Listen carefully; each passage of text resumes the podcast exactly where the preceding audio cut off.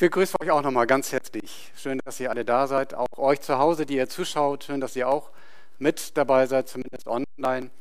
Und ähm, ich nehme eins ein bisschen vorweg. Heute wird es ein bisschen anstrengender.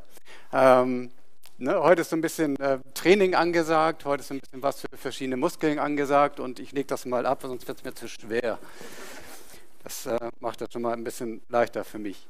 Genau, also geistig kämpfen, das ist ja die Predigtreihe, über die wir jetzt die letzten Wochen einiges gehört haben und auch noch die nächsten Sonntage das eine oder andere hören. Und wir haben ja doch einiges schon darüber gehört, dass wir ähm, natürlich geistlich immer wieder auch in Kämpfen stehen. Das sind vielleicht die eigenen Lebens- Umstände, die eigenen Sorgen, die uns äh, da so ein bisschen antriggern und abhalten und belasten. Das sind aber auch äh, die Dinge wie Beruf, Familie, Studium, Krankheit, die einfach auch viel Zeit und Kraft für uns im Alltag rauben. Ähm, das sind natürlich auch Dinge, wo von dem haben wir auch schon einiges gehört, der Widersacher Gottes, der Teufel, uns versucht äh, im Glauben äh, da so ein bisschen zu schwächen und so ein bisschen anzupieksen. Also rundherum ähm, haben wir, glaube ich, so als Fazit bisher mitgenommen, es ist wichtig, geistlich gesund und stark da unterwegs zu sein. Und auf der anderen Seite gibt es im Leben, im Alltag einfach ganz viele Begebenheiten und Themen, die uns da auch ausbremsen, abhalten und so ein bisschen äh, daran hindern. Heute soll es ein Stückchen weit darum gehen in der Predigt, um die Frage, was kann ich wirklich praktisch tun, damit ich halt geistlich mich stärken kann. Ähm, damit ich halt diesen, diesen Dingen, die mich davon abhalten, äh, die mich so ein bisschen runterziehen, die mich da so ein bisschen ausbremsen, ähm, damit ich denen gut begegnen kann, gut damit umgehen kann und damit Jesus in meinem Leben wirklich richtig stark und gut mit ganz viel Liebe ähm, mit mir gemeinsam wirken kann. Und deswegen gehen wir heute ins Trainingslager gemeinsam. Wie gesagt, heute wird es ein bisschen anstrengender. Mal schauen. Ähm, aber ich glaube, wir kommen da alle gemeinsam gut durch. Als ich so dieses, diesen Gedanken des Trainingslager hatte, ähm, musste ich so an meine Kindheit und Jugend zurückdenken, wo ich sportlich sehr aktiv war. Ich habe mit sechs Jahren angefangen, Bogen zu schießen und habe das auch 15 oder 16 Jahre wirklich intensivst äh, gemacht. Zwei, dreimal Training die Woche, an den Wochenenden auf Turnieren unterwegs und das über so eine lange Zeit. Das war schon ähm, für mich sehr, sehr intensiv. Ich war aber auch im Sport immer sehr ehrgeizig. Ähm, ich wollte natürlich auch immer besser werden. Ich wollte natürlich auch mal was gewinnen, ein Turnier gewinnen. Und ähm, deswegen war mir dieses Training eigentlich auch immer wichtig. Und so fing ich von klein an, mit sechs Jahren ist man ja auch noch nicht so groß, von klein an das auch für mich zu verinnerlichen, zu sagen, Mensch, dein Traum ist mal Vereinsmeister zu werden. Dann habe ich natürlich geübt, geübt, geübt, geübt und irgendwann klappt es mal. Irgendwann war ich Vereinsmeister geworden und habe mich bannig gefreut. Also bannig groß, viel, stark für die nicht nur Deutschen unter uns. Ähm, und ähm, so ging das dann nachher aber immer weiter. So mein, mein Ehrgeiz wurde größer. Jetzt will ich aber auch mal Kreismeister werden. Heißt wieder, mehr üben, mehr trainieren und so weiter. Und es passierte. Ich habe es tatsächlich irgendwann geschafft, Kreismeister zu werden. Und letztendlich ging es immer so weiter.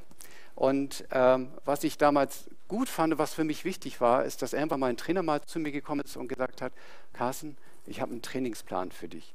Und einen großen Zettel gehabt, den habe ich heute noch vor Augen, wo genau drauf stand, an welchen Tagen, zu welchen Zeiten ich welche Übungen äh, machen sollte, damit ich meine Leistung noch weiter steigern äh, kann. Und das war nicht nur dieses, ich nehme meinen Bogen und schieße auf eine Scheibe, ähm, was den Sport ja eigentlich ausmacht, sondern da zählt noch andere Übungen dazu. Das war Laufen, äh, um so ein bisschen die, die körperliche Kondition und Fitness zu kriegen. Dazu zählte aber auch ein bisschen Handeltraining, ähm, um einfach auch die Muskulatur äh, nachher zu stärken, auch fürs, fürs Schießen selbst, Konzentrationsübungen. Also es war sehr, sehr vielfältig.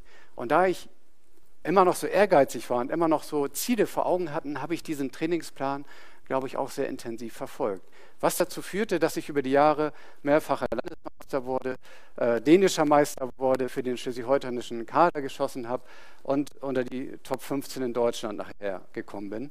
Und das Ganze hat nur funktioniert rückblickend, weil ich immer ein klares Ziel vor Augen hatte und weil ich dafür ganz viel trainiert habe. Und ähm, das ist ein bisschen der Gedanke auch der heutigen Predigt, wenn ich ans Trainingslager denke immer so ein Ziel vor Augen zu haben und dafür dann zu trainieren. Und ich glaube, das sagen oder können alle sagen, die gerade jetzt so im sportlichen Bereich äh, sehr viel trainieren, klare Ziele haben, sich da wirklich auch reingeben, dass die sehr weit kommen und ihre Ziele auch ähm, weitestgehend erreichen. Also dieses Ziel und Training, das gehört immer auch zusammen. Training bedeutet aber auch natürlich Anstrengung und Ehrgeiz. Das bedeutet auch mal zu sagen, gut, ich mache das jetzt auch, wenn ich vielleicht gerade keine Lust habe. Oder ich nehme mir die Zeit oder ich mache die Übung, auch wenn, wenn ich vielleicht lieber jetzt äh, Fernsehen gucken oder ein schönes Buch lesen würde. Aber ähm, zum Training gehört auch ein bisschen Ehrgeiz zu sagen, ja, ich will das, ich will das durchziehen. Und eine wichtige Bemerkung noch, bevor wir jetzt auch in, in das Training einsteigen, ähm, dass Ehrgeiz aber nicht gleichzusetzen ist mit Perfektionismus. Und das ist, glaube ich, für uns im geistlichen Kontext, wenn wir jetzt über geistliche, geistliches Wachstum, geistliche Stärke, geistliches Training sprechen, ganz, ganz wichtig, dass wir äh, niemals den Anspruch haben sollten, für uns geistlich perfekt zu werden in unserem Leben. Das ist, glaube ich, ein Hindernis für, für manch einen, immer so diese Vorstellung zu haben, damit ich geistlich damit ich Jesus gefalle, damit ich in der Gemeinde Aufgaben übernehmen kann, damit ich Gottes Segen spüre oder seine Liebe geschenkt kriege, äh, muss ich wirklich ja perfekt sein. Nein, muss ich nicht. Jesus weiß, dass wir alle nicht perfekt sind und in unserem Leben hier auf der Erde nicht perfekt werden. Das ist eine Illusion zu meinen, wir werden perfekte Menschen in diesem Leben. Wir werden uns perfekt äh, verhalten. Wir werden keine Fehler mehr machen. Wir werden wirklich geistliche Überflieger werden. Da muss ich euch dann an der Stelle ganz klar und nüchtern abholen und sagen, nein, das werden wir nicht. Denn genau dafür, dass wir es nicht sind und nicht werden, ist Jesus am Kreuz gestorben. Dadurch, dass wir halt in unserem Leben, in unserem täglichen Leben, so stark wir geistlich auch werden, so weit wir auch wachsen, so gut wir und tief wir theologisch auch in, in der Bibelkenntnis drin sind, werden wir immer diesen einen bösen, bösen Gedanken am Tag haben, dieses eine dem anderen gegenüber, diese falsche Priorität oder diese Nichthilfeleistung oder Nichtbarmherzigkeit am nächsten. Das wird uns unser Leben lang begleiten, aber diese Schuld ist bezahlt. Die hat Jesus Christus am Kreuz bezahlt und davon sind wir befreit. Also deswegen, wenn es um geistliches Training geht, um ein Ziel geht, sollte dieses Ziel, damit würden wir uns überfordern, nicht heißen, wir werden geistliche Perfektionisten. Auf der anderen Seite, ich habe immer gern dieses Bild vom Pferd fallen, man kann auch auf der anderen Seite vom Pferd fallen, nämlich zu sagen, ja gut, wenn ich nicht perfekt kann oder brauche, dann brauche ich mir ja eigentlich auch gar nicht die Mühe geben. Das ist aus meiner Sicht genauso verkehrt, diese Einstellung zu haben. Jesus sich wünscht, dass wir ihm ähnlicher werden. Ne, er sagt nicht, werdet genauso perfekt wie ich, genauso schön, äh, sünd und schuldlos, er sagt, aber werdet mir ähnlich, ja. Folget mir nach, schaut, wie ich gehandelt habe und übernimmt das für euch. Und ich helfe euch dabei. Also auf der einen Seite nicht Perfektionismus anstreben und auf der anderen Seite ähm, aber auch nicht sich zurückziehen und sagen, schaffe ich kann nicht, will ich eh alles nicht. Ich glaube, der Mittelweg ist genau der richtige und äh, über den werden wir heute gemeinsam sprechen.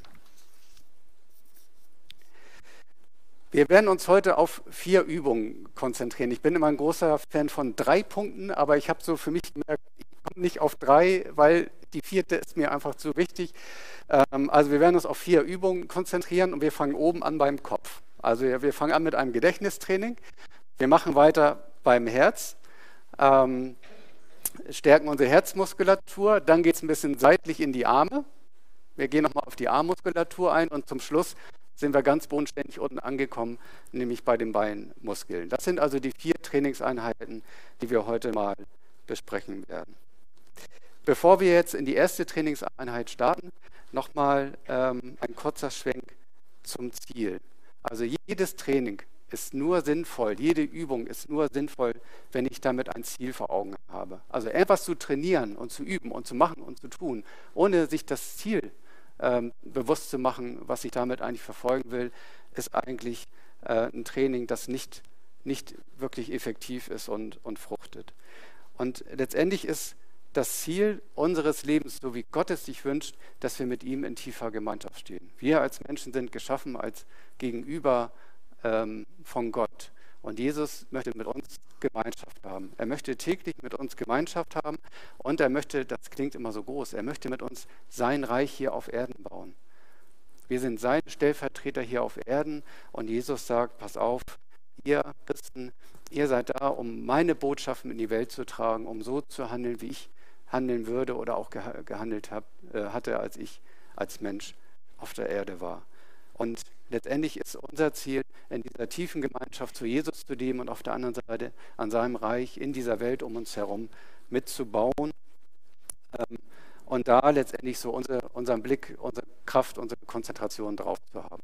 Und wenn wir dieses Ziel im Blick behalten und das immer wieder auch vor Augen haben, dann helfen auch diese vier Übungen gut und äh, sind effektiv, um da ähm, voranzukommen.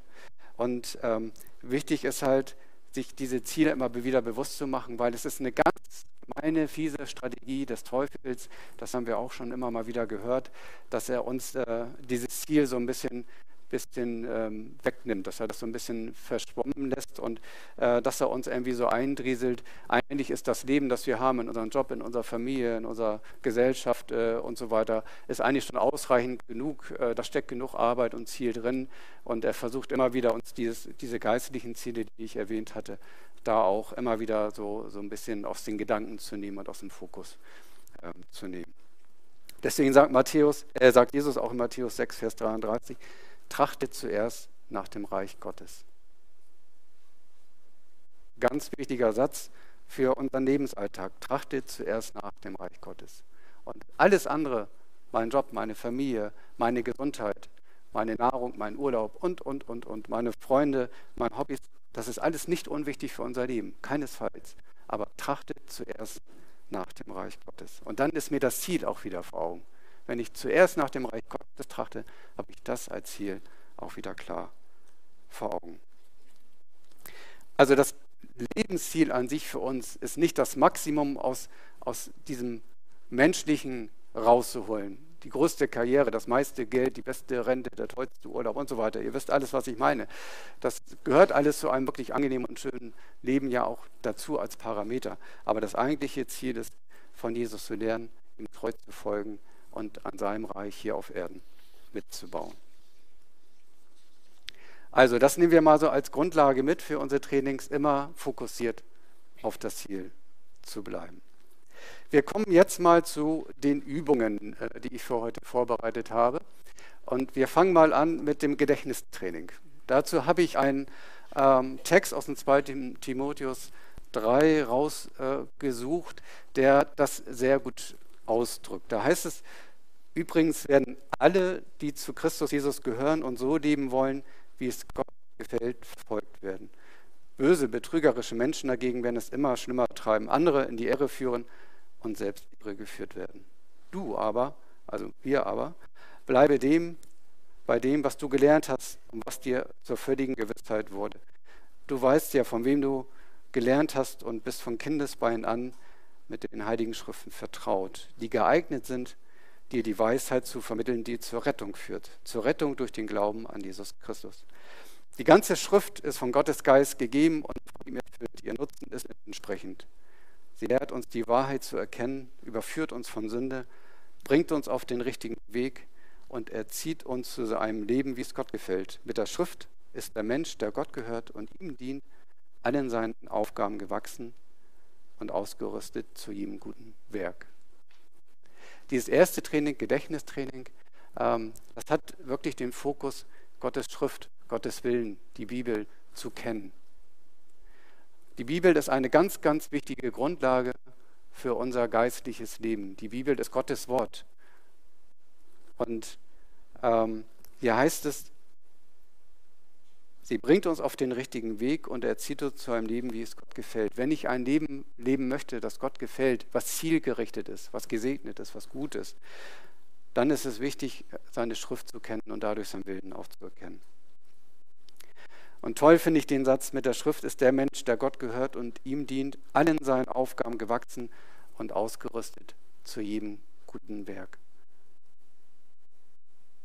Wenn ich die Bibel habe, wenn ich Gottes Wort habe, Gottes Wort verstehe und anwende, dann bin ich den Aufgaben, die er für mich bereithält, gewachsen und kann jedes gute Werk ausführen.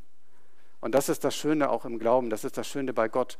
Gott hat Aufgaben für uns, für jeden Einzelnen, auch unterschiedliche Aufgaben, aber auch gemeinsame Aufgaben. Und er sagt, wenn du auf mich hörst, wenn du auf mein Wort hörst, unter meinem Willen auch gehst, unter meinem Segen gehst, dann hast du alles, was du für deine Aufgaben brauchst. Du brauchst nicht noch irgendwelche anderen Geschichten dazu, sondern für, den Geist, für, die, für die geistlichen Aufgaben, die ich für dich sehe und habe, für das Reich Gottes auf dieser Welt mitbauen, da brauchst du Gottes Wort und dem Willen auch wirklich ihm zu folgen und das anzuwenden. Und deswegen ist es wichtig, dass wir unser Gedächtnis trainieren. Das heißt, dass wir Gottes Wort immer tiefer verstehen, immer wieder ähm, lesen, immer wieder darüber beten und immer wieder Fragen stellen. Also das ist dann geistliche Weisheit, die sich einfach darin ausdrückt, dass ich Gottes Willen immer weiter verstehe und ihm immer ähnlicher werde. Und die Bibel ist für mich auch, ich sage immer so, das Handbuch des Lebens. Wir alle kennen das, wenn wir eine Maschine kaufen, haben wir eine Bedienungsanleitung dazu. Klar kann ich an der Maschine rumprobieren und, und Try and Error machen, aber um die Maschine genauso zu nutzen, wie sie gebaut wurde, um das bestmögliche Ergebnis in der Nutzung zu erzielen, da ist es sinnvoll, die Bedienungsanleitung zu lesen, um zu sehen, wofür sind die Knöpfe, wie sind die Funktionen, wie muss ich sie reinigen und ähnliches. Und so ist es letztendlich mit der Bibel genauso. Wenn ich mein Leben im Gottesdienst führen will und verstehen will, wie Gott als Schöpfer von uns allen unser Leben sieht, dann haben wir dafür die Bedingungsanleitung, nämlich die Bibel, um unser Leben richtig anwenden zu können.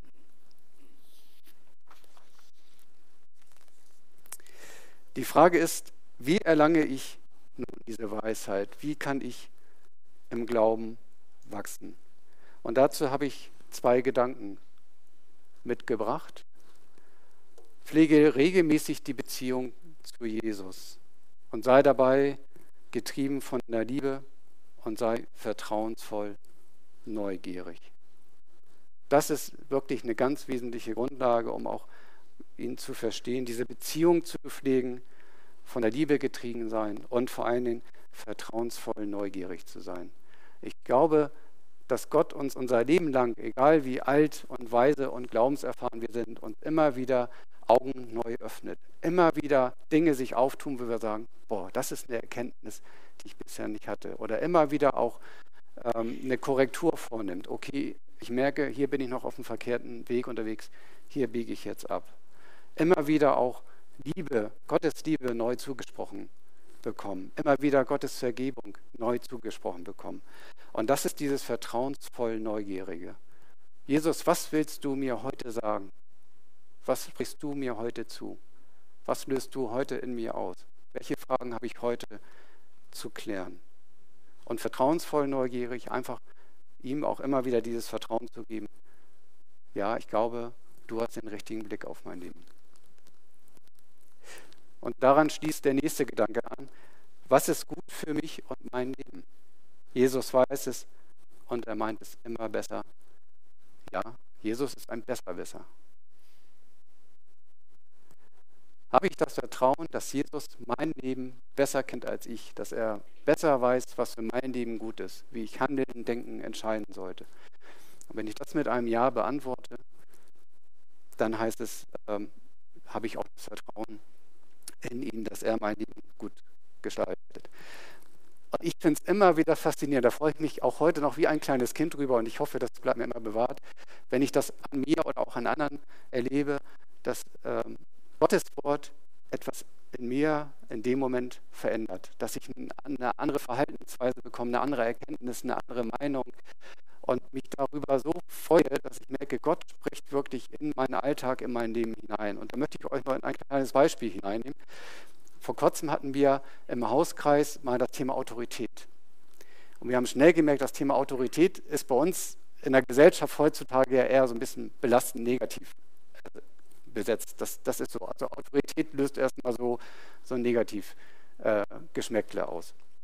Wenn wir aber in die Bibel schauen, in Gottes Wort, dann merken wir, dass Autorität, wie Gott sie sieht, durchaus richtig und wichtig und gut ist. Und dass es auch noch für unser Leben, auch für unser Gemeindeleben, für unser Familienleben, für unser Eheleben äh, und so weiter, auch für unser Berufsleben immer noch eine Bedeutung hat. Wenn wir nur die Autorität so verstehen, anwenden und leben würden, wie Gott sie sich gedacht hat. Die funktioniert nämlich anders, als wir so Autoritäten, äh, autoritäre Staaten oder wie auch immer da wahrnehmen. Und wir haben bei dem Hauskreis äh, dieses Thema sehr intensiv besprochen und auch mal geschaut, wie sieht Gott das? Und da Antworten in der Bibel gefunden. Und ein junger Mann und lieber Bruder ähm, ist einige Tage später nochmal zu mir gekommen und hat gesagt, Carsten, dieses Autoritätsthema, das beschäftigt mich sehr, ähm, weil ich jetzt einen ganz anderen Blick auf Autorität habe, wie ich es eigentlich vorher für mich immer definiert habe. Und äh, derjenige war auch viele Jahre und ist auch heute noch in einer Führungsposition. Und ähm, wieder eine Zeit später, als wir nochmal darüber gesprochen haben, sagte er, ich habe Autorität immer in dieser Rolle falsch angewendet. Und dieses falsche Anwenden führte immer dazu, dass das zu viel Ärger, zu viel Stress, zu viel Konflikten geführt hat im Miteinander und dass es in mir selbst immer was ganz Negatives ausgelöst hat. Ich da sehr eigentlich drunter gelitten habe und am Ende des Tages führte das auch zu starken gesundheitlichen Problemen. Und seit dem Abend äh, war dieser, dieser Change-Prozess, dieser, dieser, dieser Wechsel im Kopf, einfach zu sagen, ich, ich sehe Autorität jetzt ganz anders. Ich wende Autorität jetzt mal in meiner Rolle so an, wie Gott sich Autorität vorstellt und ich merke, plötzlich habe ich ein ganz anderes Miteinander mit meinen Kolleginnen und Kollegen. Plötzlich bin ich viel befreiter äh, von, dieser, von diesem Druck, als Führungskraft auch Dinge durchsetzen zu müssen oder Entscheidungen treffen zu müssen. Und äh, plötzlich ist das nicht mehr belastend äh, für mich, sondern befreiend. Und das finde ich so grandios. Ein Bibeltext, den man intensiv mal liest, darüber betet, gemeinsam diskutiert und plötzlich kommt dieses, ich wende das an und sehe das für mich ganz anders und merke, dass es so viel Positives in meinem Leben gerade äh, auslöst und nicht mehr in meinem, sondern auch in dem meines Umfelds. Und das ist etwas Grandioses, wo ich denke, ähm, ja, und Gott möchte genau das uns immer wieder zeigen, an dem Punkt, an dem Punkt, an dem Punkt will ich euch was mitgeben, was für euer Leben wichtig ist. Also immer wieder lade ich gerne dazu ein, äh, gerade auch in kleinen Gruppen äh, über die Bibel zu sprechen, zu diskutieren und dann zu sagen, oh, ich merke, da habe ich bisher einen falschen Blick drauf gehabt. Das war die erste Übung Gedächtnistraining. Jetzt kommen wir zur zweiten Übung, nämlich die Herzmuskulatur. Jetzt haben wir ja bei der ersten Übung äh, mitgenommen, es ist äh, wichtig, den Verstand auch äh, gut zu füllen äh, mit, mit, äh, mit, Wissen aus der Bibel, mit ähm, dem Verstehen von Gottes Wort und auch einem Hinterfragen so der, der Dinge. Aber ähm, ganz, ganz wichtig ist auch das ganze Thema Liebe. Und zwar die Liebe zu Jesus. Denn davon ähm, da ist es wichtig, davon getragen zu werden. Also ähm, die Beziehung zu Jesus nur auf eine, auf eine Sachebene zu ziehen, nach dem Motto, ja, du sagst mir, was ich in meinem Leben machen soll, mach dann und dann ist gut. Ähm, so stellt sich Jesus das nicht vor, sondern Jesus liebt uns. Und er liebt uns so sehr, dass er am Kreuz für uns gestorben ist. Das, was er da eigentlich getan hat. Und dazu auch nochmal einige Gedanken. Wie ist es eigentlich in meiner Beziehung zu Jesus? Schenke ich ihm eigentlich genug Aufmerksamkeit. Nicht nur sonntags morgens um 10 oder vielleicht dienstags abends in der Kleingruppe, wirklich im Alltag. Wollen wir ihn mit unserem Leben Freude bereiten? Finde ich eine interessante Frage. Will ich mit meinem Leben Jesus Freude bereiten? Wenn ich da ein klares Ja hintersetze, ähm, glaube ich, komme ich viel ins Nachdenken, wie mein Leben aussieht, mein Alltag aussieht. Und bin ich eigentlich noch immer neugierig genug, um ihn immer weiter kennenzulernen und immer weiter zu schauen, Jesus, wie bist du? Wie hast du als Mensch gehandelt? Was wünschst du dir heute von mir? Ist da wirklich noch Neugierde? Ist da noch eine Aufmerksamkeit? Ähm, das es sollte jeder für sich mal ein bisschen prüfen und hinterfragen. Auch dazu einen sehr, finde ich, passenden Text aus dem 1. Johannes 2. Hängt euch nicht an die Welt und an nichts, was zu ihr gehört. Wenn jemand die Welt liebt, hat die Liebe des Vaters keinen Platz in ihm.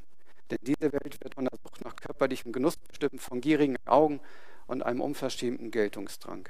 Nichts davon kommt vom Vater. Es gehört alles zur Welt. Und diese Welt mit ihren Begierden wird verschwinden. Doch wer tut, was Gott will, bleibt und lebt in Ewigkeit. Wenn jemand die Welt liebt, hat die Liebe des Vaters keinen Platz in ihm.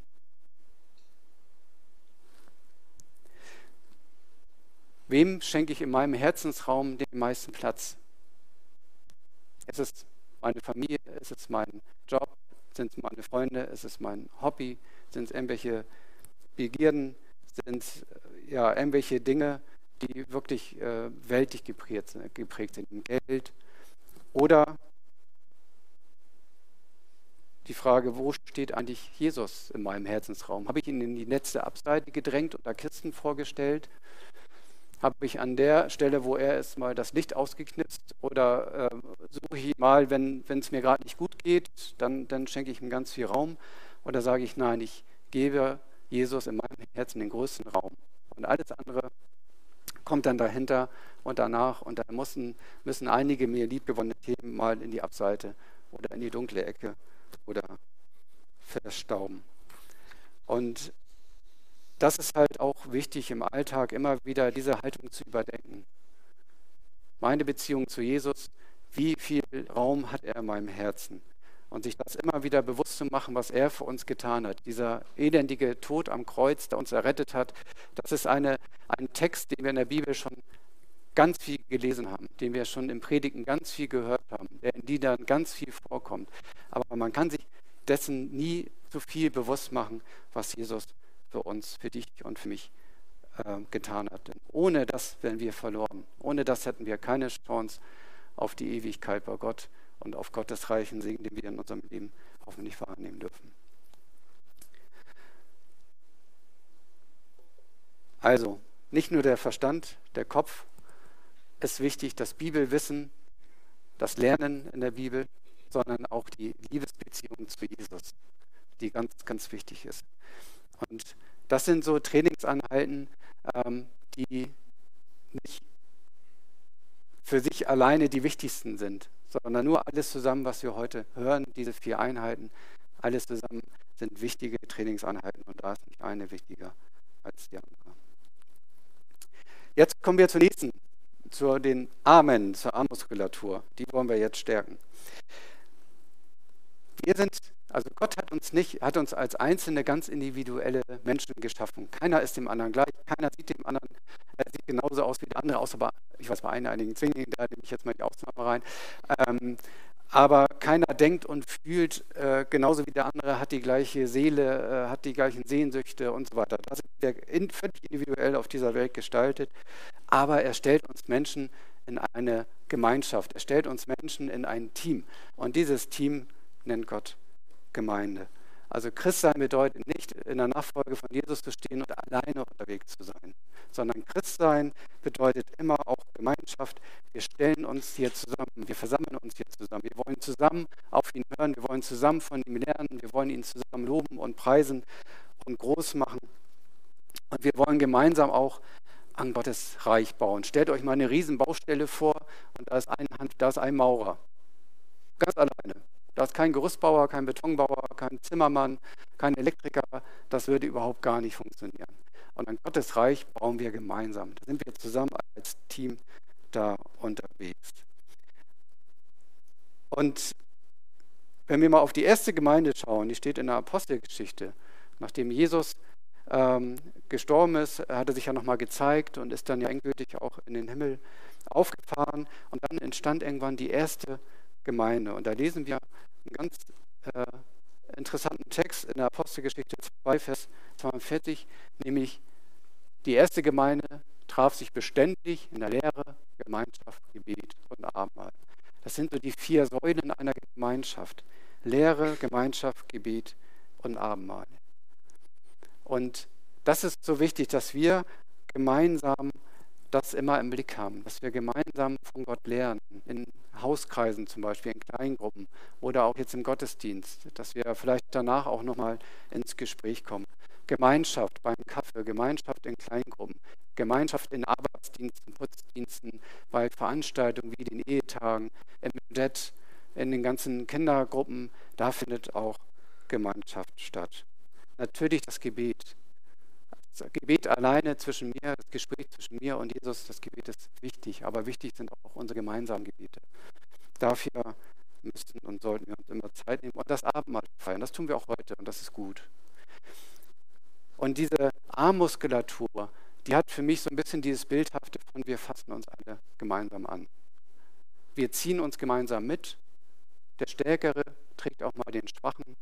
Wir helfen uns gemeinsam. Und wenn wir uns gemeinsam so zusammenstellen, Hand in Hand, dann sind wir auch wirklich äh, diesen listigen Angriffen des Satans viel besser geschützt. Und das ist wie bei einer Tierherde. Wenn man so Tierdokus gesehen hat, äh, wo der Jäger und die Gejagten sind, da wo die Gejagten sich im Rudel zusammenfinden und äh, gemeinsam im Team so äh, versuchen, den, den Jäger zu, zu überlisten und zu entkommen, da schaffen die es gemeinsam viel besser, viel schneller, viel leichter, als wenn einer aus diesem Rudel, ein Tier aus dem Rudel oder aus diesem Fischschwarm ausschwärmt und sofort gepackt wird. Und das ist so ein bisschen auch im übertragenen Sinne, dass lasst uns gemeinsam als Gemeinde, als Christen ähm, die Hände reichen und sagen, wir, wir stehen gemeinsam stark zusammen. Einer achtet auf den anderen, einer betet für den anderen, einer hilft dem anderen. Und das ist eine ganz, ganz wichtige, wichtige Übung. Und ein ganz tolles Beispiel dafür habe ich auch noch mitgebracht, um das nochmal zu verdeutlichen, nämlich aus dem zweiten Mose. Da sind wir jetzt ähm, ganz am Anfang der Bibel, im ersten Teil im Alten Testament. Bei Rephidim geschah es auch, dass die Amalekiter anrückten, um gegen Israel zu kämpfen. Mose sagte zu Josua, wähle uns Männer aus und ziehe in den Kampf gegen die Amalekiter. Ich selbst werde morgen auf dem Hügel stehen und den Stab Gottes in der Hand halten.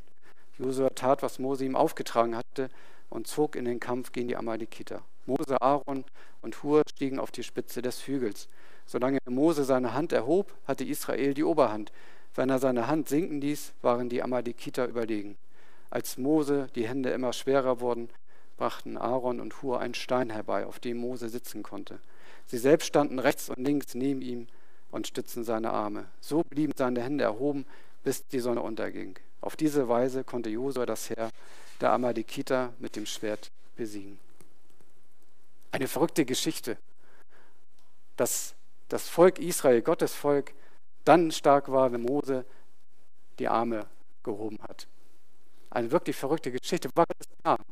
Ähm, aber was hier wirklich ganz, ganz stark ist, ähm, ist dieses, Gott hätte Mose die Kraft geben können, um die Hände hochzuhalten, ohne Frage. Also das, das dürfen wir Gott zutrauen, dass er das gemacht hätte. Aber es war nicht sein Plan. Also er hat diese Schwäche, Gott hat diese Schwäche von Mose, von der Gott wusste, zugelassen. Mit dem, mit dem Risiko, dass sein Volk, die Israeliten, diesen Kampf verlieren. Aber was zeigt uns das? Das zeigt uns doch, dass Mose als äh, ganz starker Anführer der Israeliten damals ähm, auch alleine nicht immer alles ausrichtet, sondern ähm, da sind dann Aaron und Hur noch mit dabei, die seine Arme nehmen und ihn stützen.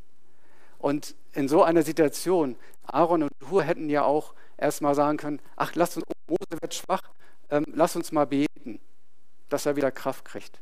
Beten ist ganz, ganz wichtig, gar keine Frage. Aber in der Situation wäre dann in dem Moment eigentlich das falsche Mittel gewesen. Oder sie hätten auch sagen können, oh nee, da für diese Aufgabe, ihm jetzt die Arme zu stützen, da, dafür sind wir jetzt nicht eingeteilt. Da müssen wir erstmal im Volk irgendeinen suchen, der das macht. Oder sie hätten auch sagen können, ja, dann ist das wohl jetzt Gottes Wille, dass äh, der Mose da jetzt äh, so schwach dasteht. Dann müssen wir das wohl alles über uns ergehen lassen und diesen Kampf verlieren. Nein, sie sind einfach ganz praktisch los. Sie haben einen Stein genommen, Mose darauf gesetzt und sie haben seine Arme gestützt. Dafür brauche ich nichts ich brauche dafür keine bestimmte Ausbildung, keine Lehre, keine Erfahrung, sondern ich kann, jeder kann einen Stein nehmen und jeder kann einen Arm stützen. Und das ist so sinnbildlich, finde ich, auch für uns als Gemeinde, dass wir schauen, ähm, wo können wir auch wirklich ganz praktisch helfen, um an Gottes Reich mitzubauen.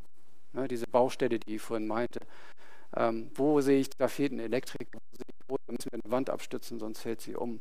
Und das gibt so viele Dinge, die wir alle ohne große Begabung einfach praktisch machen können. Und gemeinsam, damit erfüllen wir auch gemeinsam immer das Ziel Gottes. Das Ziel Gottes war, dass das israelitische Heer gewinnt. Aber das klappte nur, weil wir äh, oder weil damals die drei geholfen haben. Also Stein im Arm stützen, mal so als Gedanke mitnehmen. ähm, und das vielleicht auch nochmal so für sich auch in den kleinen Gruppen mal bewegen. Und deswegen, das ist jetzt der Abschluss der dritten Übung, deswegen ist für mich diese praktische Hilfe von Aaron und Hur kein Zeichen der Schwäche Mose, sondern ein Zeichen der Stärke von Gottes Gemeinde und einer geistlichen Gemeinschaft.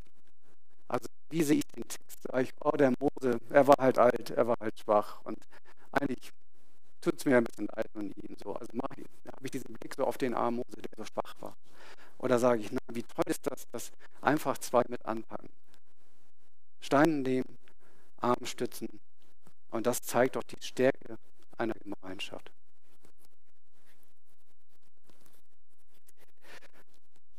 Kommen wir zum, zur vierten Übung. Genau, die Beinmuskulatur.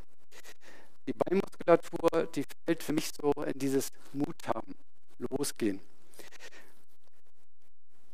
Und da knüpfe ich nochmal darauf an, was ich eingangs sagte. Das heißt, unser Lebensziel ist es auch, dass wünsche ich Jesus, dass wir immer ähnlicher werden. Das heißt, ihn immer besser verstehen und das auch anwenden, also im Glauben wachsen. Und dazu habe ich aus dem Römerbrief einen Text mitgebracht, Römer 12. Weil Gott uns solches Erbarmen geschenkt hat, Geschwister, ermahne ich euch nun auch, dass ihr euch mit Leib und Leben Gott als lebendiges und heiliges Opfer zur Verfügung stellt. An solchen Opfern hat er Freude und das ist der wahre Gottesdienst. Und richtet euch nicht nach dem Maßstäben dieser Welt, sondern lasst die Art und Weise, wie ihr denkt, von Gott erneuern und dadurch umgestalten, sodass ihr prüfen könnt, ob etwas Gottes Wille ist. Ob es gut ist, ob es Gott gefallen würde und ob es zum Ziel führt. Ganz einfache, leicht verständliche Handlungsanweisung für uns. Immer wieder zu überprüfen, ob das, was ich tue, was ich denke, was ich entscheide, wofür ich Zeit, Geld, meine Ressourcen äh, äh, da auch äh, lasse, ob das in Gottes Sinne ist, ob das Gottes Wille ist oder nicht. Das heißt, immer wieder diese Dinge zu reflektieren, immer wieder zu schauen, auch im Gebet mit Gott allein, aber auch im Austausch mit anderen. Deswegen ist dieser Austausch auch so wichtig, darüber mal mit anderen zu sprechen und sich auch mal eine Meinung äh, abzuholen. Das bedeutet aber auch, das kann zu Veränderungen führen. Das kann dazu führen, dass Gott mir zeigt, nee Carsten, an der Stelle hast du zu viel Zeit für eigentlich ein Thema investiert, was gar nicht so wichtig ist. Investiere deine Zeit lieber in ein anderes Thema. Genauso ist es mit Geld. Genauso kann es aber auch berufliche Themen sein. Oder das kann auch, äh, können auch Hobbys sein. Das können aber auch Beziehungen sein. Wo Gott mir zeigt, diese Beziehung, diese Freundschaft, was auch immer, die ist nicht gut die, die führt mich von Gott weg. Da liegt auch wirklich für mich im, im Reich Gottes gerade kein Handlungsfeld sozusagen. Also das, das kann es alles bedeuten, dass wir äh, Dinge verändern in unserem Leben, vielleicht auch liebgewonnene Dinge. Und das erfordert ein Stückchen Mut und Disziplin. Und da heißt es wirklich auch, habe ich die Bereitschaft, mich auch von Gott verändern zu lassen. Wie reagiere ich, wenn Gott mir zeigt, ah, das ist jetzt ein Punkt, da muss ich noch mal ein bisschen an mir arbeiten. Aber da ist es so wichtig, dass wir ihm vertrauen. Und das ist wieder dieses Vertrauen, was ich vorhin auch in dieser Liebesbeziehung hatte, wenn wir wirklich sehen, was er für uns getan hat, wie sehr er uns liebt und äh, wir ihm darauf mit Vertrauen antworten, dann dürfen wir wissen, dass das alles auch gut für uns ist. Jesus weiß, was gut für uns ist und er weiß es oftmals viel besser als wir, der Besserwisser, den ich vorhin kurz angesprochen habe. Und darauf dürfen wir vertrauen. Also das ist so in diesem Mut haben der eine Punkt, das eigene Leben auch mutig zu verändern oder verändern lassen von Jesus. Und das zweite ist eigentlich auch dieses Thema Gottesreich bauen in dieser Welt, sein Botschafter zu sein, dass wir auch wirklich Botschafter sind. Und Botschafter sind in einem fremden Land unterwegs, kommen in eine fremde Umgebung und haben aber den Auftrag, in dieser fremden Umgebung für das stellvertretend einzustehen, was derjenige vertritt, von dem ich gesandt wurde.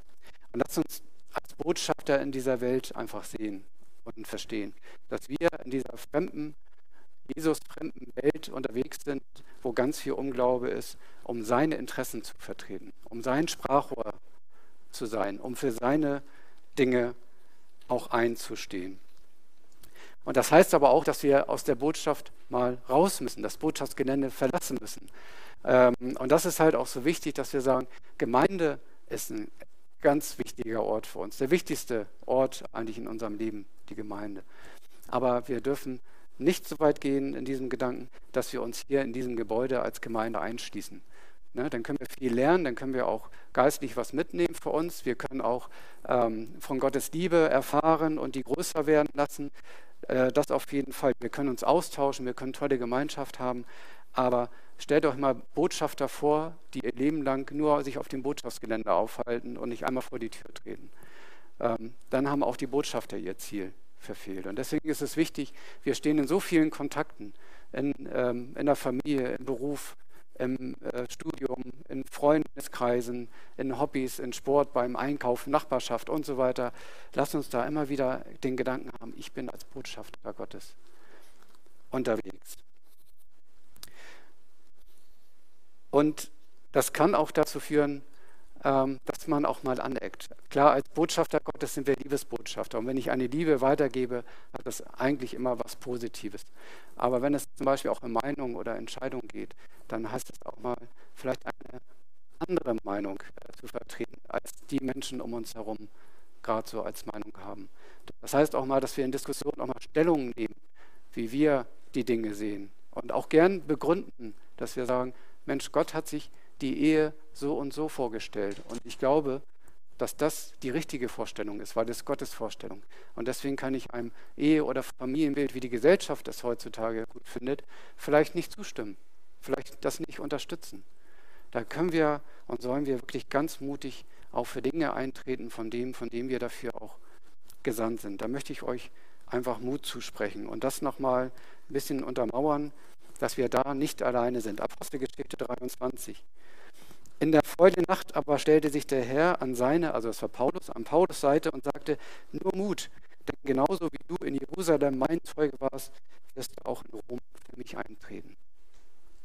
Jesus sagt, nur Mut, Paulus. Paulus hat gerade ein ganz schwieriges Verhör oder eine ganz schwierige Gerichtsverhandlung hinter sich, weil er Gottes Wort verkündet hat und jetzt im Gefängnis sitzt. Aber Jesus spricht ihm zu, nur Mut, so wie du hier für mich eingestanden bist, wirst du auch in Rom für mich einstehen.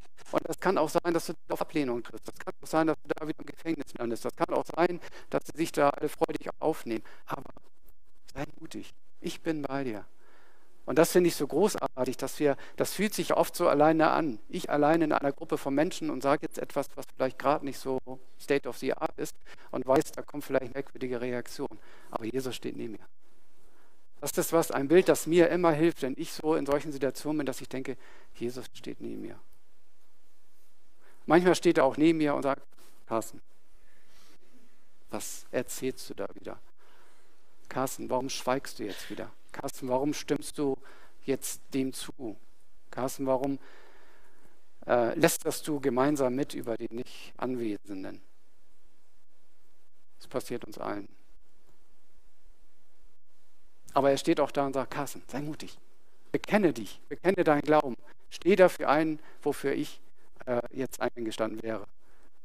Und ähm, das, ist, das ist etwas, was mir immer wieder hilft als Gedanke, das möchte ich euch vielleicht auch mal als Idee mitgeben, in, in bestimmten Situationen mal zu überlegen, Jesus ist jetzt gerade dabei, er sitzt neben mir am Tisch, er steht neben mir, er sitzt mit mir im Auto, was auch immer, um dann zu sagen, er hat mir Mut zugesprochen. So wie Paulus. Nur Mut, Ausrufezeichen. Tu es, ich bin bei dir, trete für mich ein.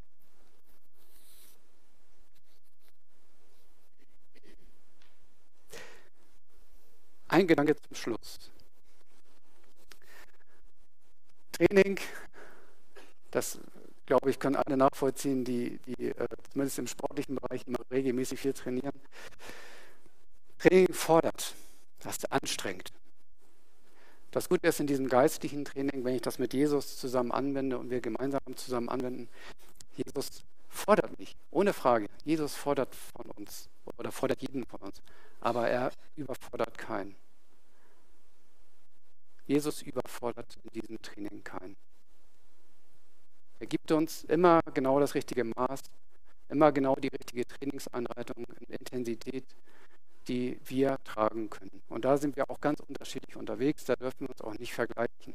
Da darf auch nicht einer über den anderen denken, oh, der kann aber schon viel weiterlaufen als ich. Oder oh, der ist ja viel, ich übertrage das jetzt mal, der ist ja, hat ja viel mehr Bibelwissen als ich. Oder der kann ja viel besser reden als ich. Oder der kann ja das viel besser, das viel besser, das viel besser. Darum geht es gar nicht. Jesus hat mit jedem von uns seinen Plan und jeder von euch und ich auch, jeder hat seinen eigenen Trainingsplan. Er überfordert nicht. Aber vom Training bekommt man Muskelkater. Und das werdet ihr merken. Wenn ihr in diesen vier Trainingseinheiten unterwegs seid, wird es Muskelkater geben. Dann werdet ihr sagen, an der Stelle wäre es jetzt für mich so ein bisschen unbequem. Oder das, das tut jetzt gerade weh, weil ich für mich merke, dass ich da bisher falsch drüber gedacht habe. Oder das schmerzt mich gerade, weil ich jetzt doch eine andere Entscheidung treffen muss. Oder hier muss ich vielleicht doch ein bisschen Zeit von meinen Hobbys abknüpfen, um sie vielleicht auch in der Gemeinde ähm, zu haben, um, um die Armmuskulatur zu stärken. Oder da musste ich mich dann doch mal auf den Weg machen, was ich vorher vielleicht nicht brauchte. Also intensives, gutes Training erzeugt Muskelkater. Das Schöne am Muskelkater ist, dass es ein Zeichen dafür, dass das Training gut war. Also wenn ihr das merkt, wenn ihr diese vier Trainingseinheiten anwendet und ihr merkt, ich kriege Muskelkater, da ist ein Schmerzpunkt, der vorher nicht da war, dann seht das als Zeichen dafür, dass ihr es genau richtig gemacht habt. Und ich hoffe, dass das motiviert, dass wir gemeinsam dieses Ziel auch, ähm, dieses Ziel auch vor Augen haben und das, was ich am Anfang sagte, das hat sich für mich auch immer im Geistlichen bestätigt. Also im Sportlichen habe ich ja gesagt, wo ich intensiv trainiert habe, wo ich einen Trainingsplan hatte, hat sich auch der Erfolg eingestellt. Und geistlich kann ich das genauso bezeugen. Da, wo ich mich viel gemeinsam mit Gott auseinandersetze, viel in seinem Wort lese, viel darüber bete, wo ich viel in Kleingruppen, im Hauskreisen darüber auch diskutiere, ähm, da, wo ich auch mutig äh, die Bots das Botschaftsgelände verlasse und meinen Glauben ähm, bekenne, in aller Fehlerhaftigkeit und, und äh, allem Geschränken, ähm, was, was bei mir wie bei uns allen immer dabei ist. Aber ich habe dann immer wieder gemerkt, dass viel Gutes daraus entstanden ist. Dass eine Veränderung in meinem Leben rückblickend, vielleicht war es auch eine schmerzvolle, muskelkaterbehaftete Zeit, aber rückblickend gesehen war es gut, was Jesus da getan hat. Oder dass, wenn ich mutig von Jesus rede, auch tolle Gespräche dadurch entstanden sind. Wenn ich intensiv bete, dass Gott dann auch ein Gebet erhört und Dinge auch passieren. Wenn ich Gemeinschaft teile, dass man sich einfach aneinander freut und gemeinsam Gott lobt und sagt, das war eine tolle, eine wertvolle Zeit und wir gehen alle gestärkt daraus. Nehmt das heute mit für euch, dass ihr euren Trainingsplan erstellt, dass ihr euch diese vier Kopf, Herz, Arm, Beinpunkte einfach merkt und sagt, so, ich gehe mal in dieses Training. Einige Trainingslektionen für mich alleine, andere bewusst auch in der Gemeinschaft mit anderen zusammen. Und ich bin gespannt, was daraus entsteht. Und wenn ihr Muskelkater verspürt, seht es als etwas Positives. Ich wünsche uns allen dafür Gottes reichen Segen. Amen. Ich bete noch gemeinsam und möchte euch bitten, aufzustehen. Jesus, ich danke dir, dass ähm, du uns liebst dass du uns so unendlich liebst. Ich danke dir, dass wir errettet sind durch deinen Tod. Und ich danke dir, dass du unserem Leben ein Ziel gibst, einen Sinn gibst. Und dass du uns nicht allein durch dieses Leben irren lässt, sondern dass du unser Leben mit uns gemeinsam gestalten möchtest. Dass wir dir ähnlicher werden, dass wir an deinem Reich mitbauen, dass wir dich immer weiter verstehen. Und das ist oft für uns so schwer, weil wir abgelenkt sind, weil wir vielleicht auch den Mut nicht haben, weil wir vielleicht auch gerade schwach sind oder auch ängstlich sind. Aber du weißt darum. Und ich möchte dich bitten, dass du jeden Einzelnen von uns mitnimmst in dieses Trainingslager, jedem Einzelnen seinen Plan, seine Übungen zeigst, damit wir daraus einfach uns stärken durch dich in unserem Glauben. Amen.